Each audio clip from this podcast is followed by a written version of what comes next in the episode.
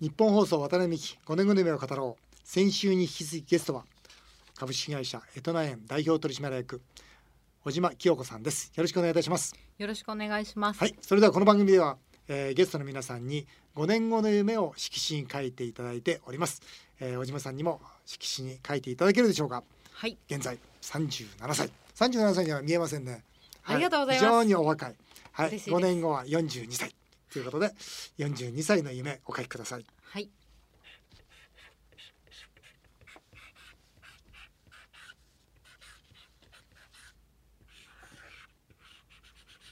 はい5年後の夢、はい、人参とともに書いていただきました。どうぞご自身で発表してください。はい、えっ、とノーアルライフスタイルを、おおそれはどういうことでしょうか？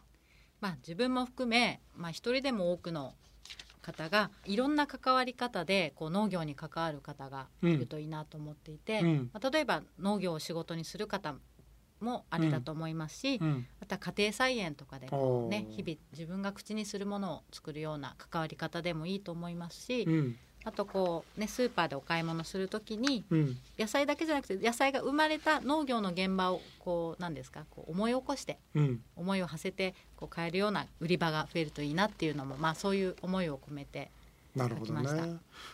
越冬ナー園というまあ農業に関する株式会社をやられてるわけですけど、はい。えー小島さんは3つのモデルを持たれてるんですよね。売る作る学ぶっていうはい。3つなんですけど、はい。ままずオンラインショップ、まあ、はい。売るですよね、はい。これは契約栽培何農家ぐらいと取引されてるんですか？今熊本県の16軒の農家さんと。ご自分のものは？作ったものは？もうはい一応熊本の方で作ったものが入ってます。ああそうですか、はい。でそれをじゃああオンラインでこう販売され直る接お客様にうん。それはもうあれですか、えー、何々ができました。ついてはキロいくらです。いかがですか？っていうようなそんなような感じなんですか？そうですね。もうこう商品が並んでるのでお買い物かごにこうポチッとあ入れていただいて。るほど。それがオンラインショップですね、はい。作るっていうのは体験農園子供ファームっはい。ていうねその農場をやられてるわけですね、はい。これは体験農園っていうのはあのあれですか？一般的に言うちょっと貸し農園みたいな感じですか？そうですね藤沢の方でやってまして。大きさはどのぐらいやられてるんですか？面積的には、まあ、栽培も入れてですけど1丁分ぐらい。一丁分ぐらいで何世帯ぐらいそこに入ってるんですか？今まだ110家族。ああでも110家族も入ってるんだ。で一区画いくらで貸してるわけですよね。まあ、貸すというよりそこをまあ体験していただくっていう形で、まあ、本当種まきから収穫まで、まあ、農薬を使わない栽培を。お手伝いしてる。あと最近多いのが企業のあの社員研修あとかで使っていただいたりあ,、はい、とはまあ大学の研究室がうん、いらっしゃって、まあ、人材育成分野とか。どこまでやるんですか？その全部器具とか貸してくれるんですか？あ全部はい。全部貸してくれて。貸すのとあと一応プログラムもその例えばこうなんですか目的達成にみんなで向かうプログラムを組んでくださいって言われたらそれに合わせて農作業と目的を紐付けしたプログラムをご提供しているので、学ぶ収納支援プログラムとはい。いうのをやられているわけで、はい。簡単に説明していただけますか？はい、収納支援プログラムは大きく2つの取り組みをしていまして、はい。まあ、1つ目は働く意欲だったりこう生きる気力を失った方がもう一度こう社会に戻りたいっていう気持ちを取り戻してもらうようなプログラムを提供してます。それはホームレスの方もしくは生活保護の方。生活保護の方とか引きこもりの引きこもりの方。方が増えてきてますね近年。もう一つは、まあ、その中で農業をしたいっていうこう意欲がある方ははい。人手不足の農家さんで、じまあ、人材募集をしている農家さんと、まあ、マッチングするというような取り組みをしています。うーん。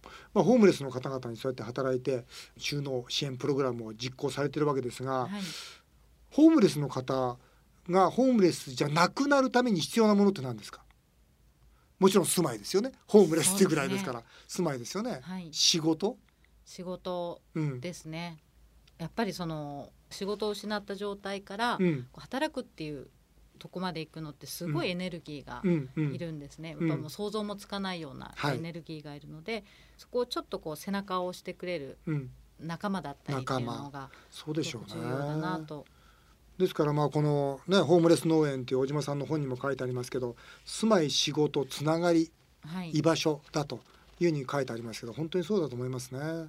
最近は生活保護の方も増えていらっしゃるということですが生活保護の方とホームレスは違うんだということをまあこの本の中で、えー、強調されてるんですけどどう違うんですか、はい、多分外から見るとホームレスの方っていうのは当然仕事がないんだから生活保護を受けているような方と、ね、結局同じような状況なんじゃないかなと思うんですけどそうじゃないんですか、はい、ホームレスの方っていうのはそのやっぱ生きるために働こうっていう意欲がすごく高いですね。もう生きるっていうと本当食べるとか衣食住を確保するして生きるっていう意味になるんですけど、あの生活保護になってこう衣食住がが、まあ、とりあえずまあ確保できた状態になると今度はその生きるっていう意味が、まあ、生物として生きるっていうよりこう人間社会で生きるっていう生きる意味とは何かとかそういう問いにどうもぶつかるみたいで素朴な質問なんですけど、はい、ホームレスの方は生活保護を受けようとしないんですか、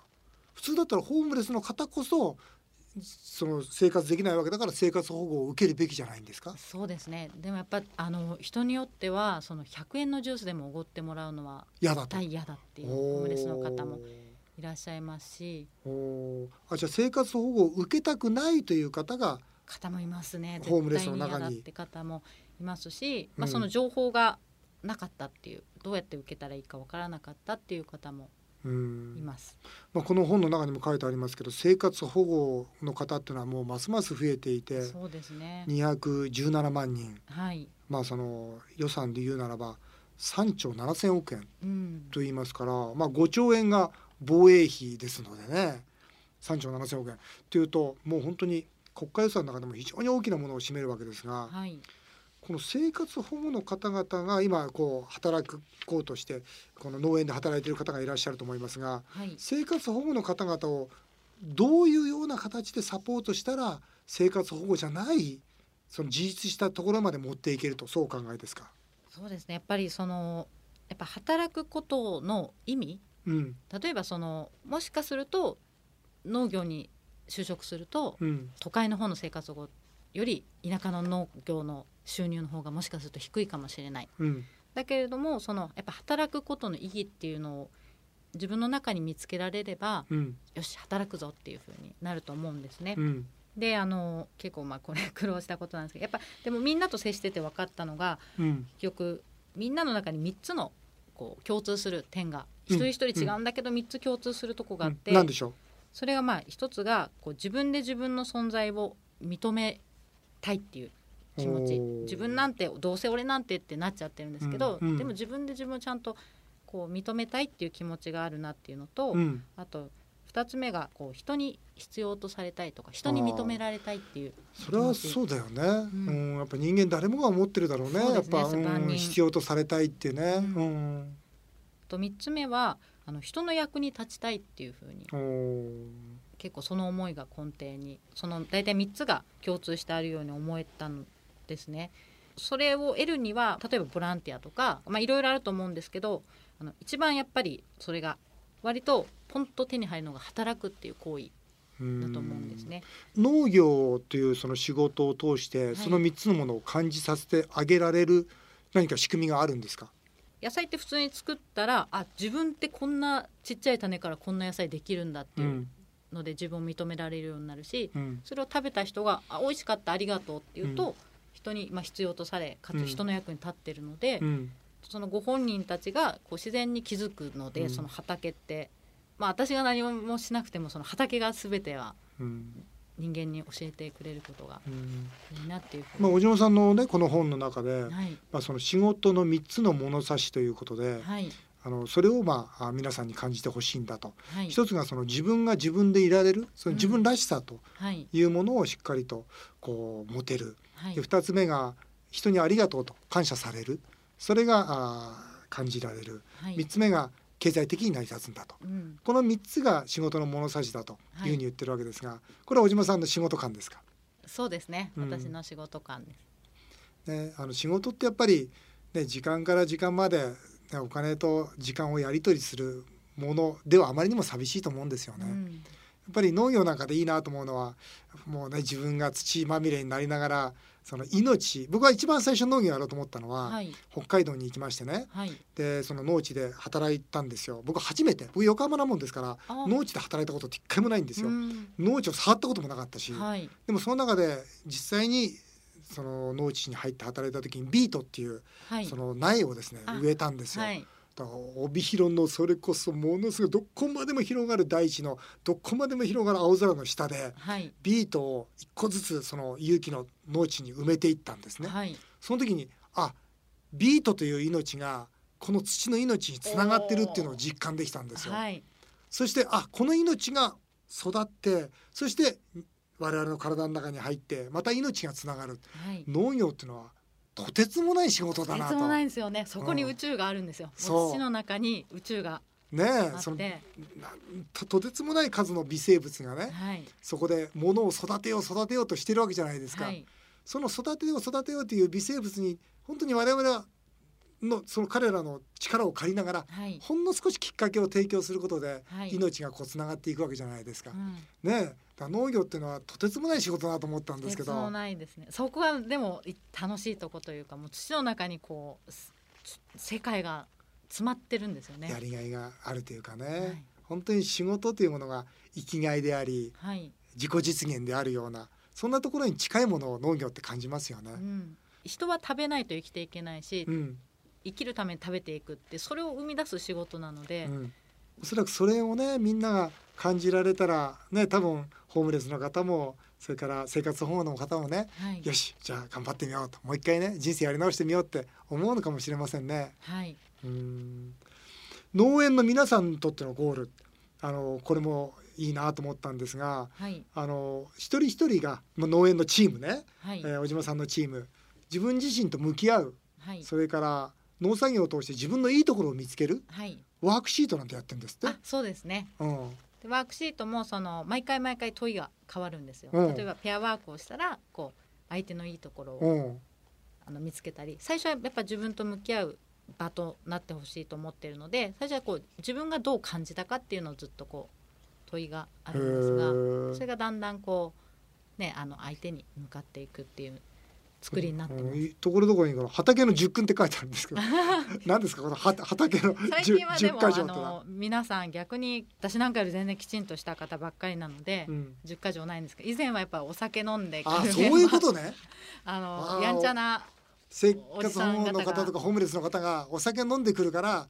以前は今今も全然そういうメンバーいないんですけあどいた頃はそのお酒を飲んでこないとかそういうのを書いてー農場でタバコ吸うなとか？まあまあ決まった場所。あ決まった場所すいませんねと なるほど、えー農業と向き合ってるわけですが、まあ、日本の農業はい。この問題点、えーまあ、これからどうあるべきだと。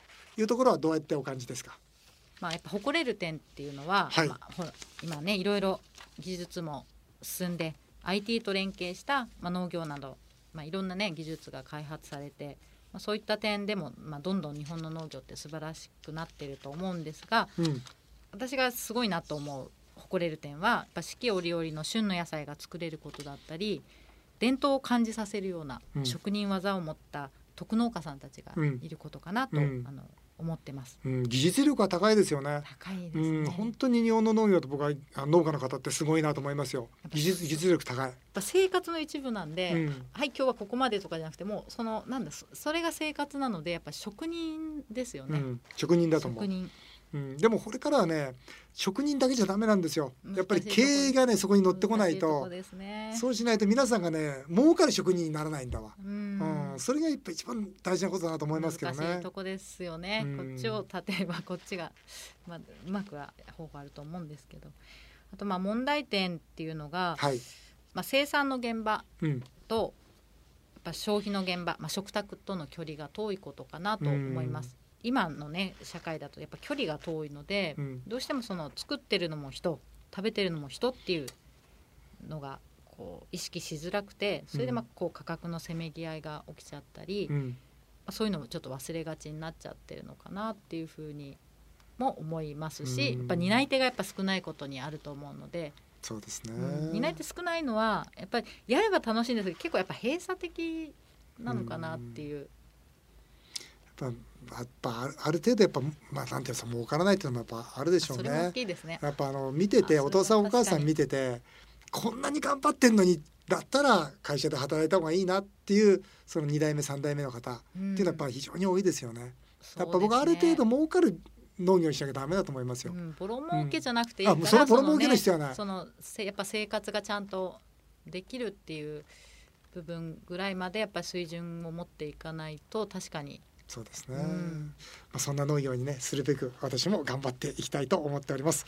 あの最後にですねあの私は若者の夢を応援するみんなの夢アワードという実はイベントを開催してまして、はい、まあ、あの武道館でもう3回やりまして今度は舞浜で開催するんですが、はい、えー、女性起業家として農業界に新しい風を吹き込んでおります。小島清子さんからもぜひ夢の大切さや今夢を追いかけている人にメッセージをいただきたいと思います。はい。えっとできるかできないかではなくてやるかやらないかという一言を送りたいです。なるほど。できるできない。